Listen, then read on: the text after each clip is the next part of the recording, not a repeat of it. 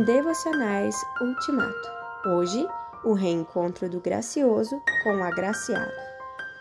Voltem para mim e eu voltarei para vocês, diz o Senhor dos Exércitos. Malaquias 3, 7. Deus se dirige ao povo e pede que ele volte para si, como nos dias passados, como nos tempos antigos, e promete voltar ele mesmo para seus filhos.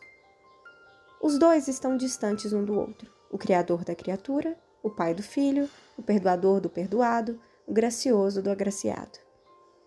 Deixando de lado a investigação histórica de quem se distanciou primeiro, cabe agora uma pergunta solene: quem deve voltar primeiro, o Senhor ou o povo? Quem deve tomar a iniciativa do reencontro, Deus ou o homem?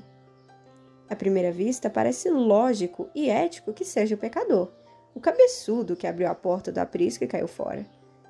Sem dúvida, foi ele que se afastou primeiro, que tomou a iniciativa de fugir. Todavia, à luz de uma teologia mais profunda, à luz das boas novas de grande alegria, quem sempre volta primeiro é o Senhor.